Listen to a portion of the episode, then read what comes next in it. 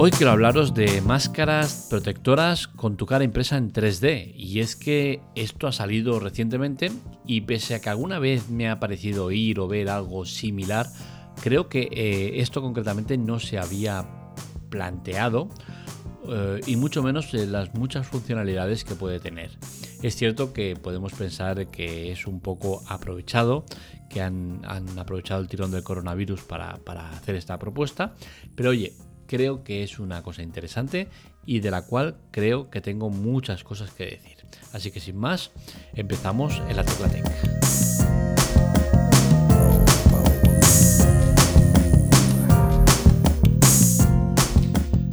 Pues bien, como digo, el tema este de las máscaras con tu cara impresa es un tema que me ha llamado la atención, más allá del uso que podamos hacerle, porque aquí en Europa claramente eh, no tiene mucho futuro, no somos muy de andar con máscaras de estas protectoras, eh, más allá de, algunos trabajos concretos que sí que es necesario llevarlas, pero a nivel usuario no somos de llevar este tipo de máscaras.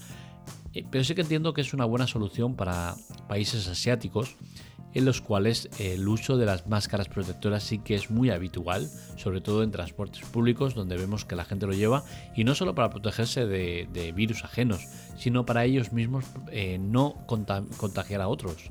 Y es que esto eh, sobre todo en países de China, lo tienen muy, muy, muy mentalizado en el tema de no eh, intoxicar a otros con tus virus. Entonces creo que para este tipo de mercados sí que es un producto que está muy bien, que vale la pena y que puede tener mucha salida. Eh, problemas, muchos. Sobre todo el más grande que le veo a esto es el tema de cómo va a conseguir desbloquear el iPhone. Recordemos que estas máscaras protectoras con la cara impresa en 3D lo que busca es que esta gente que los lleva puedan desbloquear sus teléfonos sin necesidad de quitarse la mascarilla. Entonces, hemos visto en muchos documentos y pruebas que cuando se han hecho máscaras de 3D, no mascarillas, no, de eh, máscaras enteras, eh, de cabeza entera, en 3D, eh, se han hecho pruebas con varios teléfonos de, que tienen desbloqueo facial y el único que nunca ha caído, ha picado en, el engaño, ha sido el iPhone. Es decir, que al nivel seguridad de, desbloqueo facial, el iPhone es superior al resto. Entonces entiendo que si esas pruebas han fallado, el de la máscara esta protectora también fallaría, porque claramente se ve que es una máscara y entiendo que el iPhone no la aceptará como buena.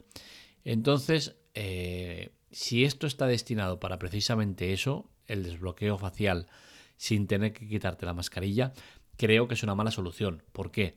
Porque el coste de producción de estas máscaras es caro. Y el motivo por el cual es caro es que utilizan mucha tinta y la tinta es una materia que es tremendamente cara y que pese a que su uso es mm, enorme, no se abarata el coste. Entonces, eh, es eso, el coste de, de estas máscaras protectoras es elevado.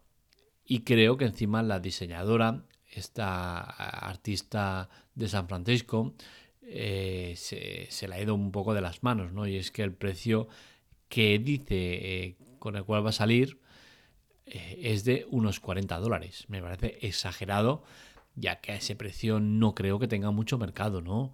Daniel Baskin es la, diseñadora de estas máscaras y bueno, ella misma ha dicho que actualmente no tiene previsto empezar la producción ya que existe escasez, escasez global de, de, este tipo de productos, ¿no? Y es que recordemos que con el tema del coronavirus la cosa se ha ido de madre y todo el mundo reclama máscaras protectoras, aunque no estés en China.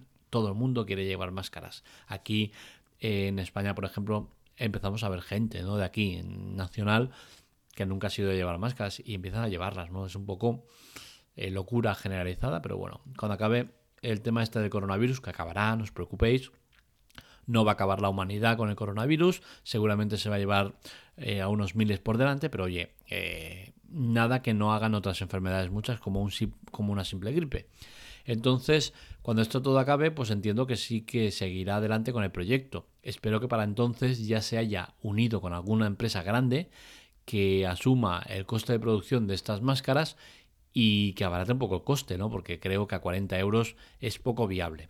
¿Por qué es poco viable? Porque este tipo de máscaras, aparte de que son desechables, no duran toda la vida, eh, tenemos el problema de las gomas. Las gomas es una de las partes más sensibles de la máscara y tiende a romperse, sea mm, por la parte del papel o sea por la parte de la propia goma, por ser de mala calidad.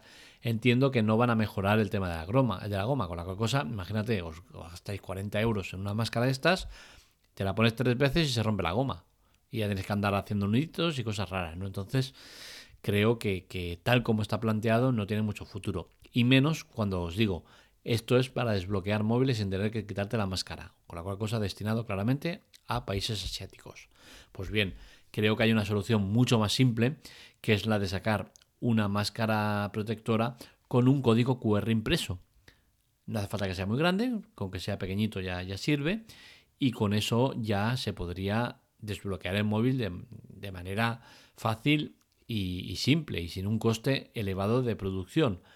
¿Por qué no se hace? Bueno, creo que ningún móvil actualmente eh, se puede desbloquear mediante códigos QR, pero bueno, creo que programarlo no, no costaría demasiado.